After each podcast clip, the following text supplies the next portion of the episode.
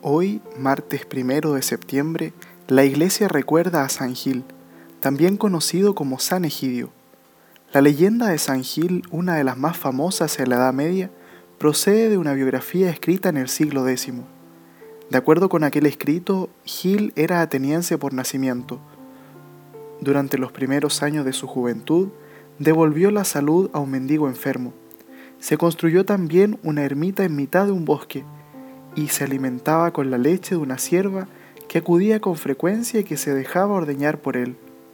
Los relatos sobre San Gil que circularon durante la Edad Media son la única fuente de información que tenemos sobre su vida.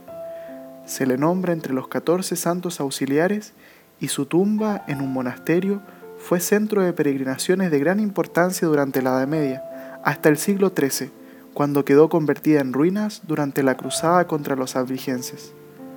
Otros cruzados bautizaron con el nombre de San Gilles a una ciudad que fundaron en los límites de la región de Benjamín y Efraín, de manera que su culto se extendió por todo el oriente de Europa.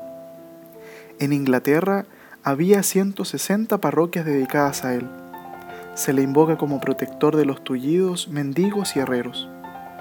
Pidamos hoy su intercesión con una invocación que se hacía a él en el siglo XV. Gil santo protector de pobres y lisiados, consuelo de los enfermos en su mala suerte, refugio y escudo de los necesitados, patrocinio de los que miran a la muerte. Por ti los moribundos vuelven a la vida. San Gil ruega por nosotros.